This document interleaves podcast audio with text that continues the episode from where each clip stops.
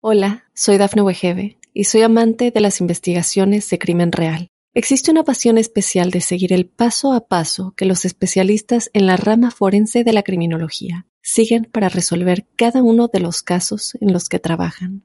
Si tú, como yo, eres una de las personas que encuentran fascinante escuchar este tipo de investigaciones, te invito a escuchar el podcast Trazos Criminales con la experta en perfilación criminal, Laura Quiñones Orquiza, en tu plataforma de audio favorita.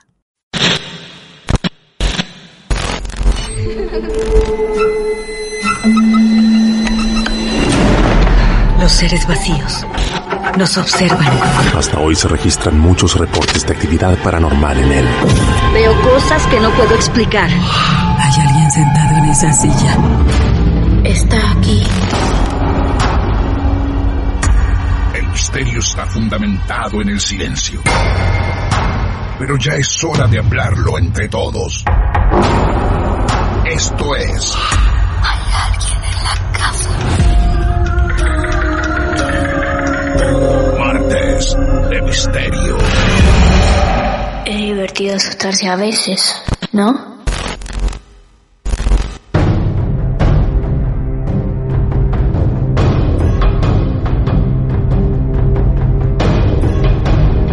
Es hora, amigos y amigas, sí, sí, es hora, es momento para escuchar otro caso real. Como saben, nos alimentamos de historias reales que vamos cazando no solamente por Mar del Plata, no solo por Argentina, sino también por el mundo. Desde que nos escuchan en distintas plataformas, podcasts, nos escriben, nos contactan y nos dicen, chicos, tengo algo para contar, como es el caso de hoy. Otra vez hoy nos vamos a México. Qué grande México, hermoso país México. Y vamos a conocer la historia de Iván. Iván, saludos desde Argentina, ¿cómo estás? Bien, bien, saludos aquí desde México. Perfecto. ¿De qué parte de México sos, Iván? De la Ciudad de México. Bien, ciudad, perfecto. ¿Cuántos años? 26 actualmente. ¿Esta historia que vas a contar es actual o esto es del pasado? No, tiene por lo mucho un año que ocurrió. Un año que ocurrió nada más. Qué nuevo es todo esto, Iván, para vos y también para nosotros. Tranquilo desde el comienzo. ¿Hay testigos de esta historia o la viviste vos solo? Testigos tal cual no, pero Bien. la historia sí le ha ocurrido a muchos compañeros. No voy a hacer más preguntas porque muchas veces me pongo ansioso y pregunto sobre una historia que todavía no comenzó a contarse. Así que vamos desde el comienzo. Iván, nos vas a situar vos en lugar y espacio. A ver, Bien, eh, yo trabajo en una panadería bien. que se divide en tres, en tres partes, por decirlo de un modo. El área de venta, el área donde laboro yo, que yo hago todo lo que es pan de dulce, ocurre en un turno nocturno, por cosas de la empresa, me toca trabajar de noche. Bien. Entonces yo estoy en la planta de abajo, en la parte de hasta atrás de la tienda. En la parte de atrás hay otro cuarto con unas escaleras que llevan a una bodega. Eh, yo estoy laborando cerca de las 2, 3 de la mañana, no sabría decirte bien la hora, y escucho que me llaman eh, en tres ocasiones. Me dicen, Iván, Iván, Iván. Siempre te toca trabajar de noche. Sí, a veces toca trabajar de noche, entonces ese día me tocó a mí. Ese día yo me quedo solamente yo con el compañero que hace pan blanco que está en la parte de arriba. En el momento que yo escucho que me llaman, por mera lógica digo, ah, es mi compañero. Claro. Yo salgo, me, me asomo y no veo absolutamente a nadie. A lo mejor me está gritando desde allá. Voy. Las escaleras para subir a la segunda planta están en la parte de enfrente, casi llegando a la tienda, en el área de ventas. Entonces me voy caminando desde la parte de atrás a las escaleras, subo y le digo, oye, se llama Manuel. Oye, Manuel, ¿tú me llamaste? Y me dice, no. De hecho, yo estoy apurado aquí, ni siquiera he bajado. Ajá. Yo digo, "Ah, pues, me está jugando una broma o algo. En fin, dejo pasar la situación. Bien. o sea, traté de buscar la lógica. Digo, bueno, me jugó una broma, eh, tal vez estoy algo cansado, no sé. Claro. Bajo de nuevo, me voy otra vez hasta la parte de atrás y me vuelven a llamar. Iván, Iván. Ese momento dije, a ver, eh, obviamente es él. Claro. De nuevo voy hasta donde está él y le vuelvo a decir, oye, ¿por qué me estás llamando? Tengo cosas que hacer. Me dice, no, yo no soy, en serio, yo no fui. Dije, ok, a ver, cálmate, eh, piensa, tal vez no está ocurriendo nada. Sí. regreso otra vez hasta mi, hasta mi lugar donde estaba. Iván, hasta, hasta ese vuelven- momento, hasta ese momento, vos Ajá. escuchabas la voz que te llamaba. Primero, dos preguntas te hago. Una, en reiteradas ocasiones, no solamente una, sino que te insisten, Iván, Iván, Iván. Y aparte de eso, Ajá. siempre era, vos notabas que era la voz de un hombre. Sí, era un hombre, o sea, era, y en la panadería, ese día había descansado el Velas, Ajá. el velador. Ese día, el velador, en muchas ocasiones, yo cuando entré a trabajar en esta empresa, él siempre me decía, yo en ese entonces todavía no me tocaba de noche, y luego me decía, es que en la noche se escuchan ruidos, ves cosas, y siempre, él siempre decía que había una niña.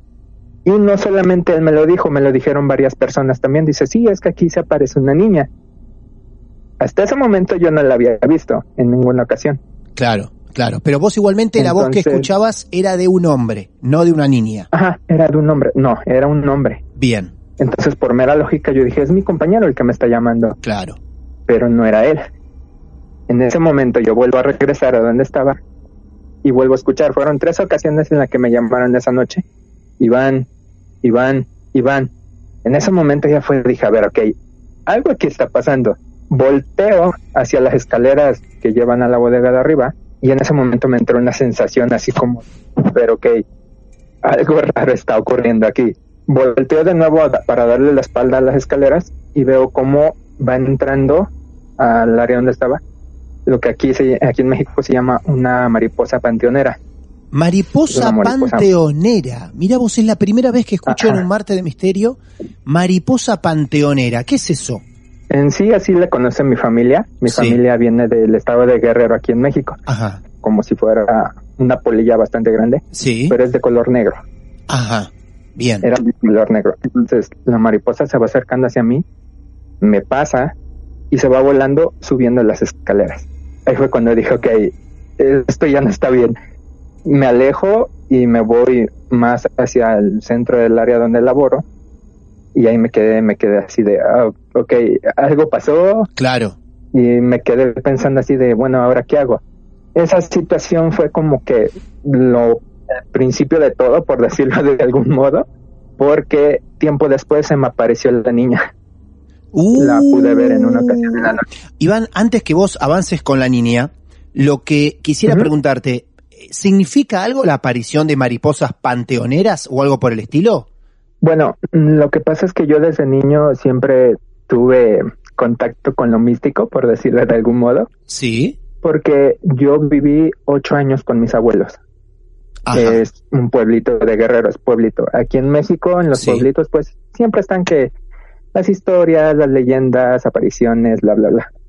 Ajá. Pero enfrente de la casa de mis abuelos había una señora que leía las cartas. Yo me llevaba bien con esa señora, siempre platicábamos y eso, hasta que un día ella me dijo, dice, es que tu familia tiene el don.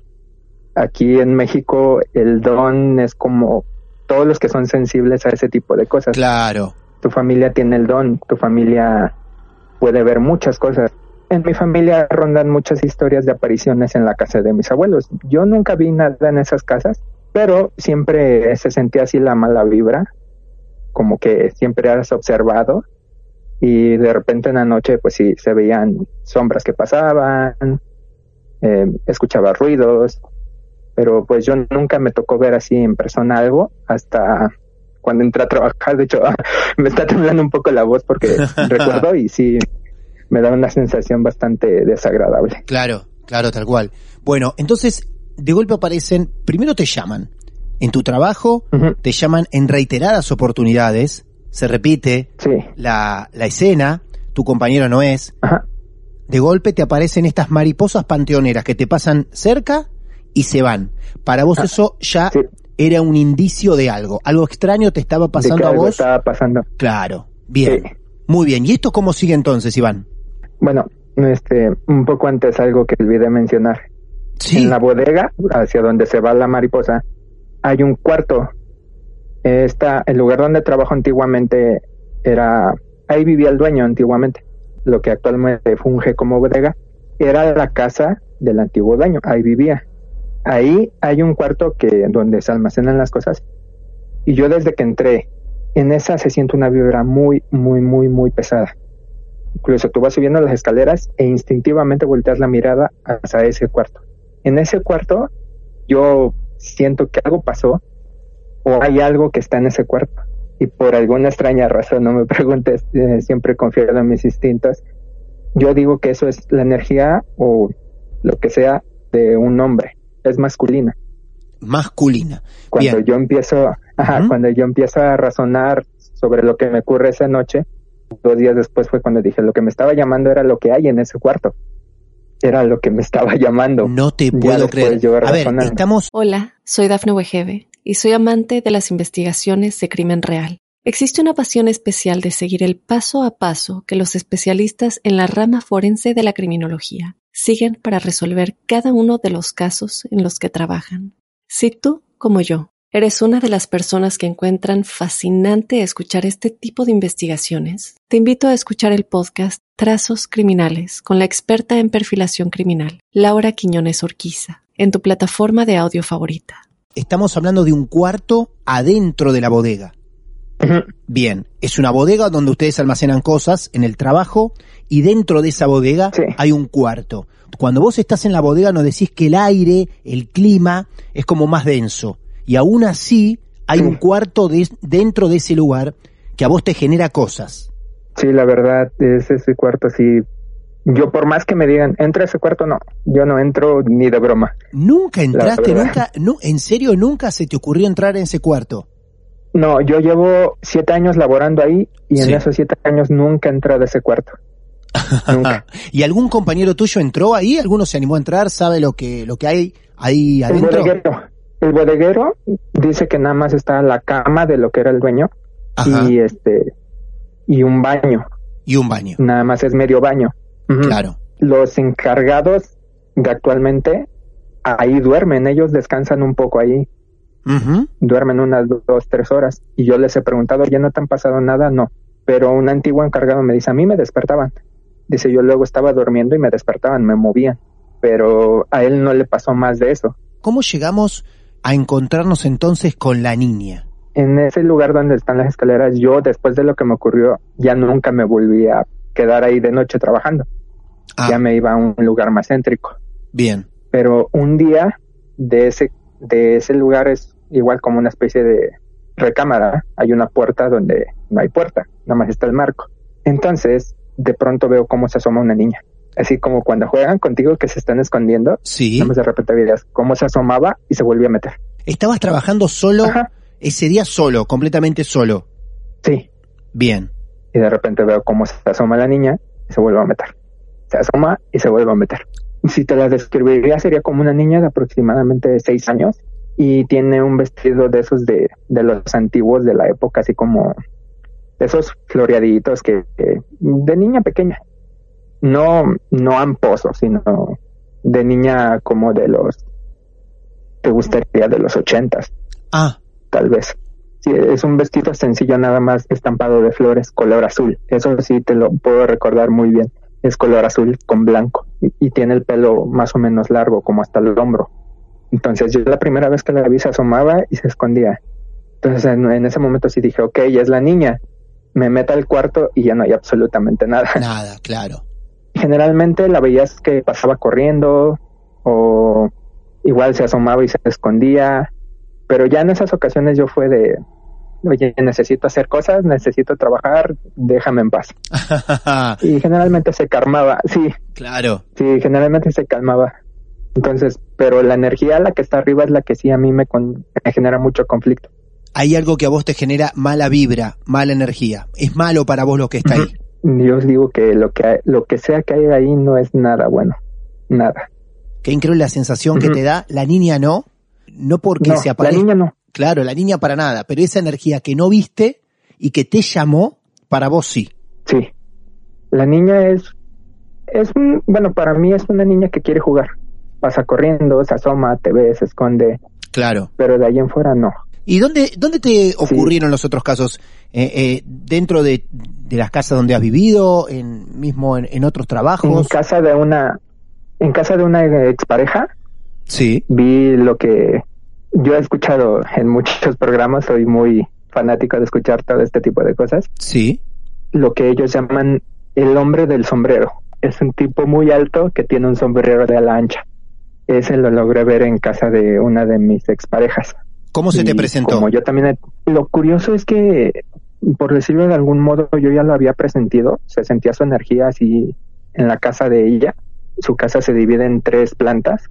Toda la planta baja de ellos es un taller de encuadernación. Y generalmente cuando le iba a ver, yo me quedaba en la planta baja. Ahí tienen una oficina. Y ahí nos quedábamos platicando. Y luego me decía, ahorita vengo, voy por comida o voy por agua. Y se subía al primer piso. Entonces yo me quedaba en la planta baja y se sentía esa sensación de que siempre te estaban observando. Y ahí sí lograba ver que pasaban sombras corriendo de un lado a otro. Entonces un día cuando estoy por despedirme de ella, en las escaleras que llevan a la primera planta yo lo veo parado. Y por alguna extraña razón yo intuyo que él me dejó verlo. No tanto que yo lo haya visto, sino que él se me mostró. Él se mostró. Él se mostró, claro. Y entonces yo, así, haciendo investigaciones con personas cercanas que tienen contacto con el mundo esotérico, un señor me dijo, lo que sea que hay en esa casa, lo que sea que tú hayas visto, hizo un pacto con alguien en esa casa y se va a llevar a más de uno. Es tu decisión si sigues queriendo ir a esa casa o no. ¡Wow! ¡Qué fuerte! Eso- ¡Qué fuerte! Alguien de esa casa, de una ex pareja tuya, hizo un pacto con el hombre del sombrero. ¿Y te enteraste si se terminó llevando a alguien? ¿Algo más ocurrió en esa casa? ¿Alguna desgracia? Después de, de que me dijeron esto, yo en un momento lo tomé como a broma o como una advertencia solamente y seguí yendo. Un día me quedo a dormir en, en, en casa de ella, me quedo a dormir con ella en su cuarto y como a las 2, 3 de la mañana, de esas sensaciones que tú sientes que hay alguien en- afuera de la puerta de tu cuarto, entonces me despierto con esa sensación y volteé a ver la puerta. Me volví a medio dormir y volteé a ver la puerta de nuevo hasta que en una ocasión mi desesperación fue tal que, según yo en mi mente, le grité, lárgate, que quieres? Déjanos en paz. En ese momento me vuelvo a dormir y al otro día mi novia me dice, oye, ¿a quién le gritaste en la noche? Yo no le había contado nada de esto Claro. en ese momento Ajá. y yo le digo, ¿cómo que a quién le grité? Le dije, sí, en la noche tú gritaste, lárgate, que quieres? Déjanos en paz. Y ya no me quedó otro remedio más que contarle que yo había sentido que alguien estaba fuera de la puerta de su cuarto. Ahí fue cuando dijo que ya no tengo que venir a esta casa No. y di por terminada la relación. ¿Terminaste un amor por culpa de esas sensaciones y, o de esas presencias? Sí, porque eh, literal, o sea, yo iba a su casa y cuando yo llegaba a la mía me sentía súper agotado, pero súper agotado, hacia el grado de al otro día no quererme levantar para ir a trabajar. A ese grado llegaba yo. Y como al mes de que terminamos, se murió una de sus tías, de ahí de la casa. Ahí en la casa vivía. Ajá, se murió una de sus tías. Y actualmente mm, todavía tengo contacto con ella, pero ya no he regresado a su casa nunca más. Nunca más. Sos una persona No, especial. nunca. Sos una persona bastante especial, Iván, como te lo habían anticipado. De hecho, el señor que te digo que me dijo de, del pacto, él una vez me dijo, si tú quisieras, tú pudieras ser lo que aquí en México se le conoce santeros o brujos. Ajá. Y me dijo, si tú quisieras, yo te puedo llevar con alguien que te enseñaría. Dice, tú podrías dedicarte a eso, porque tu familia tiene el don. Y ahí fue la segunda ocasión en la que le escuché eso de tu familia tiene el don. Tu familia tiene el don. Por segunda vez. Y ese señor me dijo, de hecho tu mamá es la que tiene más grande el poder. Dice, tu madre puede hacer cosas sin que ella se lo proponga. Dice, ella puede, se podría dedicar a esto y sería una persona muy poderosa. Pero a mi madre, al igual que a mí, no nos, no nos hemos querido meter en ese tipo de cosas.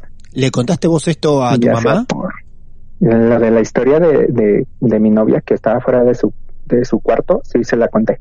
Lo único que me dijo, me dijo, este, pues es tu decisión. Porque después le conté lo del señor y me dijo, es tu decisión.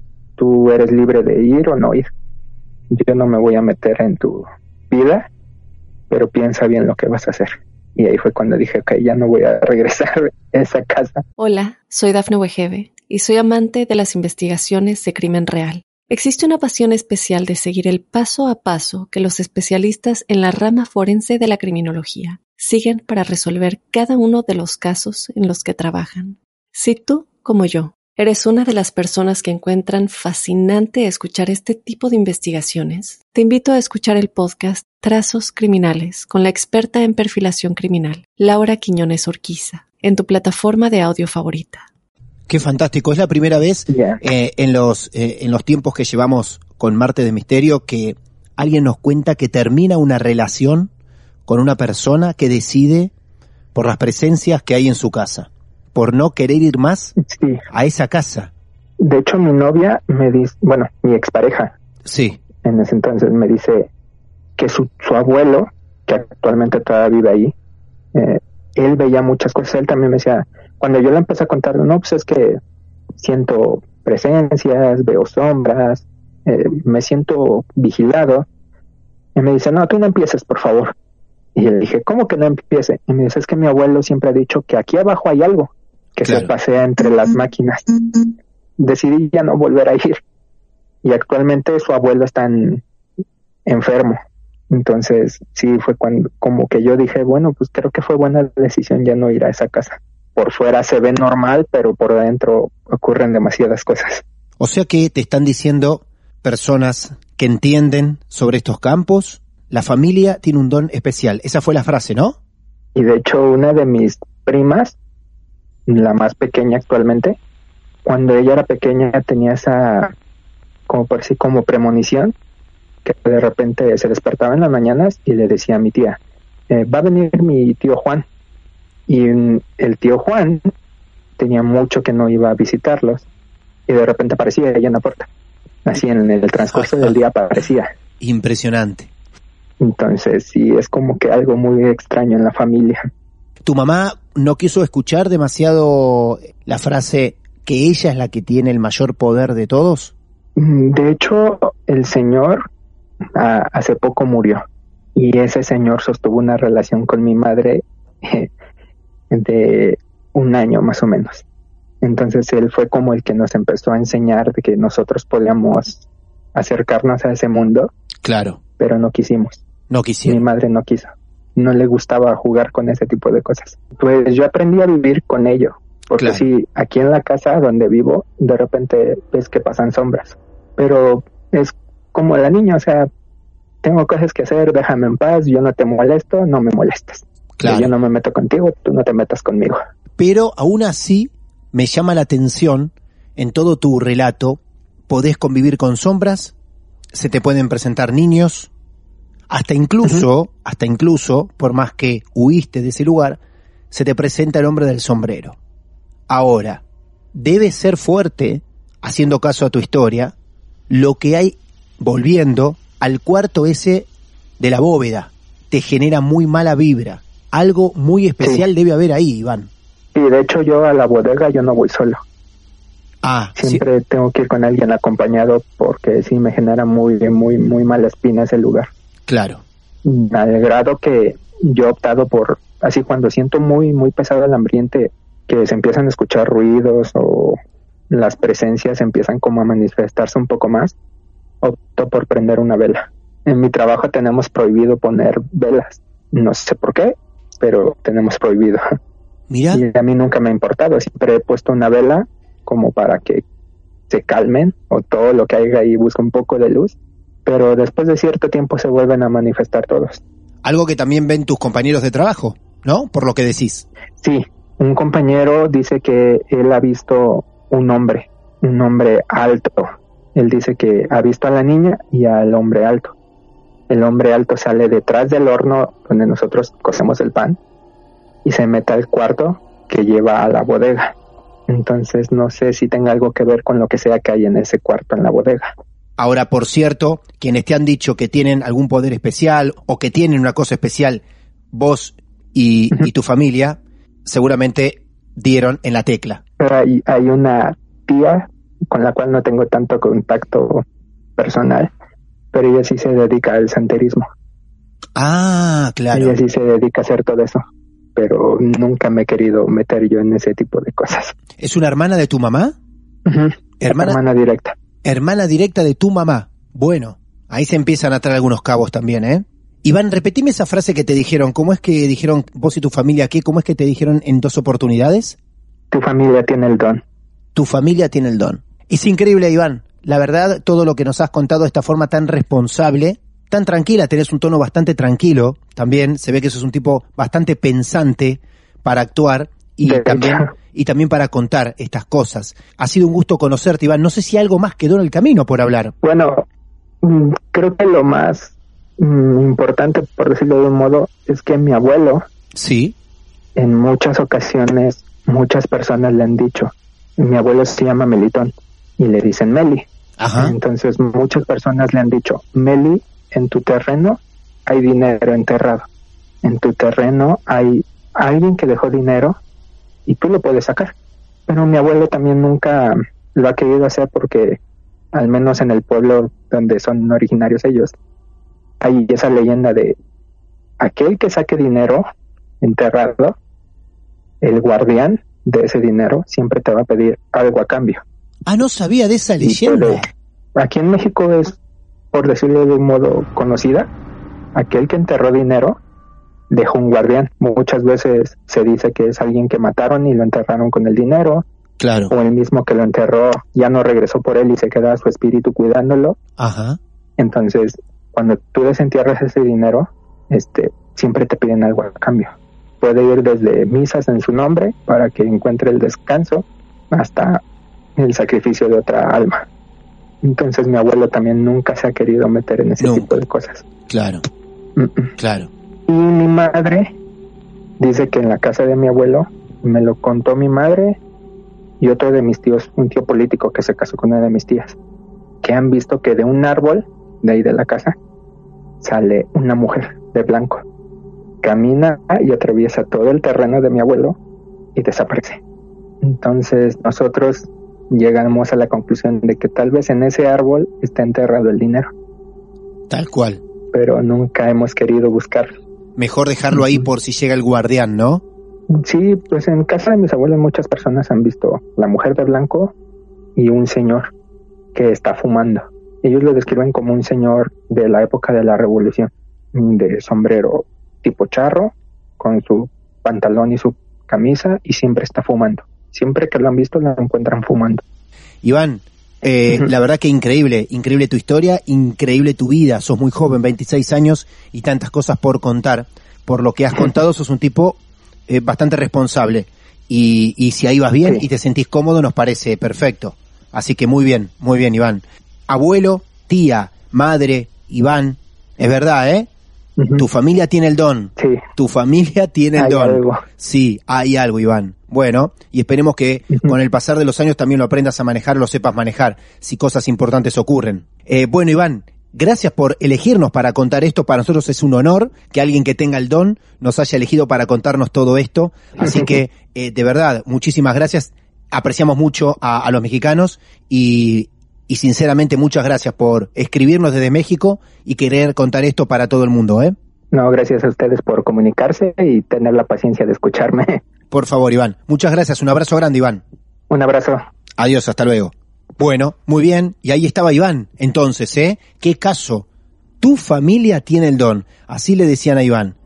Y así lo demostró en este caso real, en esta historia. Otra más en los martes de misterio. Ya sabés, si vos tenés algo para contarnos, están súper activas nuestras redes sociales. Facebook, Instagram, Twitter. Nos mandás un mensaje privado y nos decís, chicos, hay algo que tengo que contarles. Es muy importante.